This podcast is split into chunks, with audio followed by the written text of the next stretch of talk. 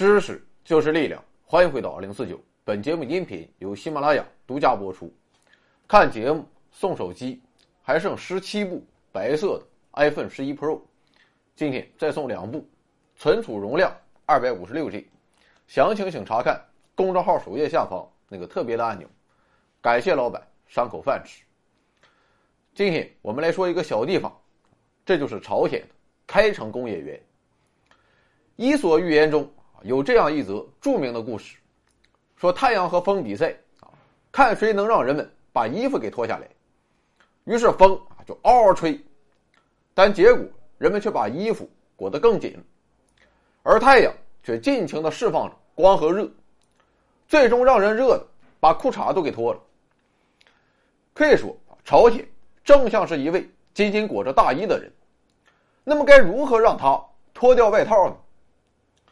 从《伊索寓言》得到启发之后，韩国前总统、韩国左翼力量的代表人物金大中提出了所谓的“阳光政策”。他主张韩国要以温和合作的方式来处理朝韩关系，这不仅可以缓和半岛的紧张局势，降低韩国对美国驻军的依赖，从而让韩国获得更多的自主权，同时也可以给韩国带来切实的经济利益。于是，在二零一零年六月十五日，金大中与当时的朝鲜最高领导人金正日与平壤签署了“六幺五”共同宣言。由此，金大中也获得了两千年的诺贝尔和平奖。在这一大趋势的推动下，同年，韩国现代集团总裁郑孟准访问朝鲜。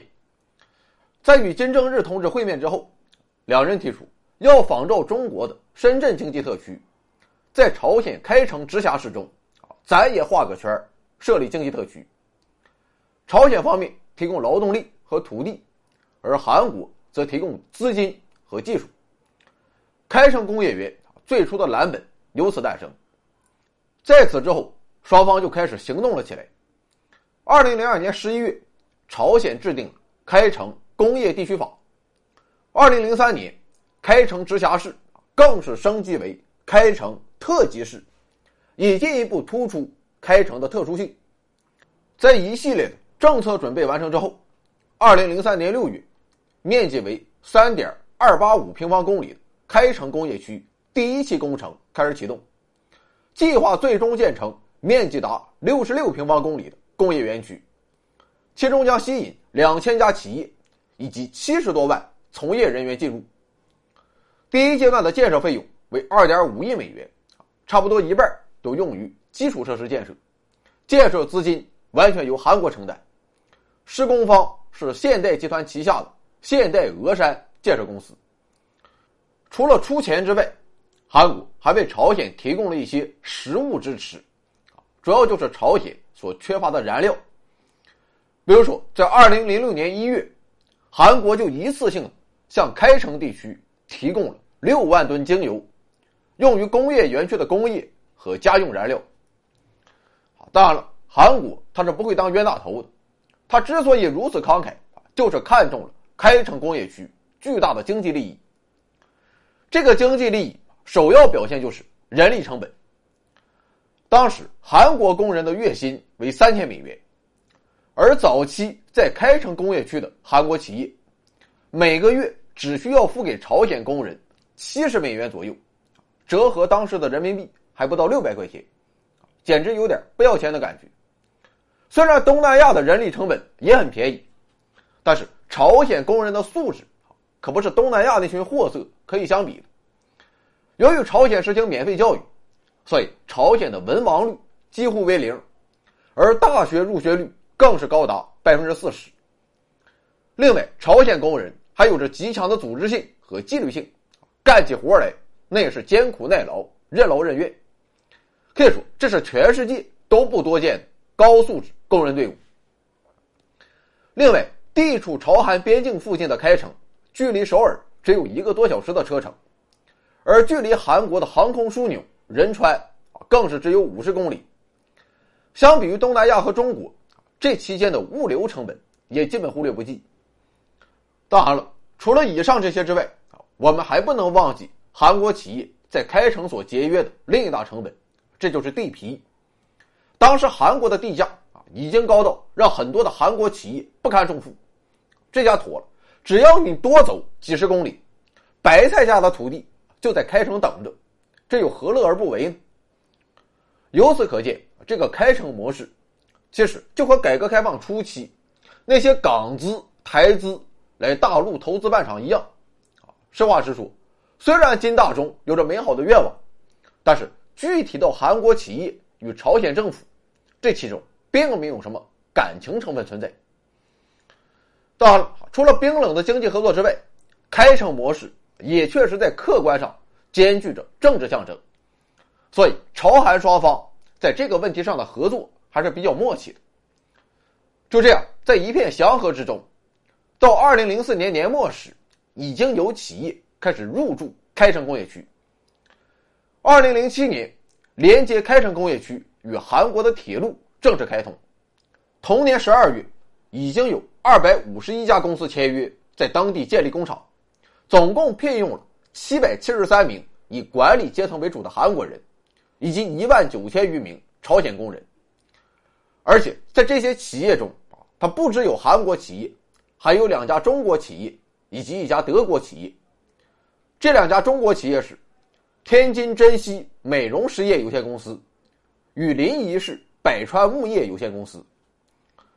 而为了配合这些工业企业的良好运行，当地还进驻了一些服务性的企业，像是韩国的有利银行，甚至还有来自日本的著名连锁便利店全家。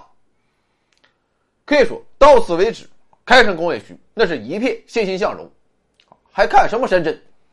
当时现代俄山公司在开城工业区的总负责人徐礼泽，甚至自信满满的断言，开城将成为东北亚的。硅谷，但是从二零零九年开始，形势开始急转直下，因为在那一年，代表韩国右翼力量的李明博就任总统，而以卢武铉为代表的韩国左翼则受到打压，甚至在当年五月份，卢武铉还不明不白的自杀了。如此一来，韩国政府对朝鲜的政策也开始趋于强硬。看你韩国这么玩啊，朝鲜他马上不干了。于是，在二零一零年天安界事件之后朝鲜便声称，韩方利用开城工业区从事间谍活动，并首次宣布关闭开城工业区。那么，韩国他到底有没有从事间谍活动呢？韩国方面自然是矢口否认，而朝鲜由于消息非常封闭，所以我们今天也不得而知。我分析了一下啊，我想应该是真的，因为一直以来，韩国的私人企业与韩国政府之间始终存在着正常商业行为之外的默契。又说，双方存在着利益交换，你给我政治上的情报，我给你经济上的政策，而朝鲜的情报，正是韩国政府心心念念的。不过，由于朝韩之间彼此封闭。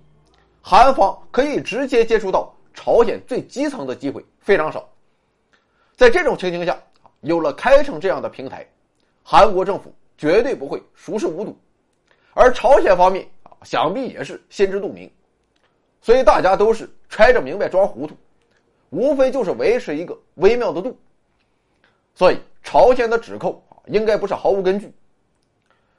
当然，朝鲜的表态其实也只是一个表态。事实上，在朝鲜宣布关闭开城工业区之后，韩国人还是可以自由出入的。毕竟双方啊还是有着共同的利益，这个经济上的统一战线，大家还是都不想抛弃。当然，在之前，由于开城工业区兼具政治、经济双重属性，我朝鲜可以不把账算得那么明白。但现在，既然政治上的象征价值它没有多少了。那我朝鲜可就不能继续算糊涂账了。于是，从二零零九年开始，朝鲜政府首先要求把工人工资提高到三百美元。虽然相比于韩国啊，这还是不算什么大钱，但它已经明显高于同期韩国在华企业支付给中国工人的工资水平。除此之外，朝方还要求啊，把地租从当时的一千六百万美元提高到五亿美元，啊，这就有一点狮子大开口了。韩国方面他自然不能同意。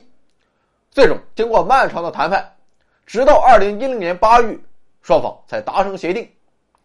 最终的结果是，朝方并没有占到什么便宜，因为韩国虽然承诺将朝鲜工人的工资提高百分之五，但实际上每年提高百分之五，这是在二零零七年的时候，双方就已经确定下来的事情。那么既然如此，朝方为什么还是妥协了呢？原因就在于朝鲜他太需要这笔钱了，啊，这倒不是说朝鲜就是穷啊，是个钱他都想要，而是因为朝鲜工人的工资是用美元来结算的，而在二零一零年，朝鲜工人的工资是每个月一百一十美元，如此一来，朝鲜一年就可以获得八千七百万美元的外汇。外汇它有什么用？你看看那个谁拿的，是不是香奈儿的包？这包你跑法国去，拿着朝鲜元，人家能卖给你吗？你就是拿你麻袋，那也没有用。当然了，买包只是小事利用这笔外汇，朝鲜还能干许多大事比如说到国际上啊，购买自己十分紧缺的石油资源。而从二零零四年到二零一一年末，通过开城工业区，朝鲜一共获得了将近两亿美元的外汇。这笔钱虽然不多。但是对朝鲜来说，终归还是能解决不少问题。所以，我个人臆断，朝鲜它是不会彻底关闭开城工业区。诚然，开城工业区几经波折，朝方是关了又开，开了又关，甚至在今年六月份，朝方还关闭了工业区内的朝韩联络办公室，啊，把办公楼都给炸了。但是在开城工业区的博弈中，朝方。还是很难占据优势，因为关闭开城工业区，就意味着朝鲜少了一大块外汇来源，而对于韩国来说，则是无关痛痒，因为事实上入驻开城工业区的韩国企业啊，基本都是小企业，像是三星、现代它这样的大企业，人家压根儿就不稀得去，因为小企业对成本才敏感，而三星、现代。基本上就等同于韩国统治阶级，成不成本的，人家根本就不在乎。同时，也正是因为都是小企业，朝方也无法通过关闭开城工业区来给韩国政府施压。小企业的死活啊，这都是自然选择，韩国政府他可不在乎。另外，从纯粹的政治角度去考虑，朝鲜也不会彻底关闭开城工业区。因为如果韩国是右翼上台，那你关闭，不仅对韩国当局影响不大，人家反而是乐见其成；而如果是左翼上台，你再关闭，反而会把原本比较友好的左翼给推到对立面去。所以不论怎么算，朝鲜都不划算。当然了，折腾来折腾去，最后遭罪的都是工业区中的韩国小企业。他们是走是留，也真是不好办。走吧，啊，这里有着巨大的成本优势；留吧，也真是没有稳定的经济运行环境。所以，我想这种半死不活、死去活来、要死要活的状态，恐怕还要维持很长一段时间。至于最终开城工业区会走向何方，现在还不好判断，只能交给历史的进程。这里有盛世美颜，这里有天籁之音，这里有知识水平，这里更有超级大奖。欢迎疯狂关注，回到二零四九或 Back to 二零四九，我在这里等你哦。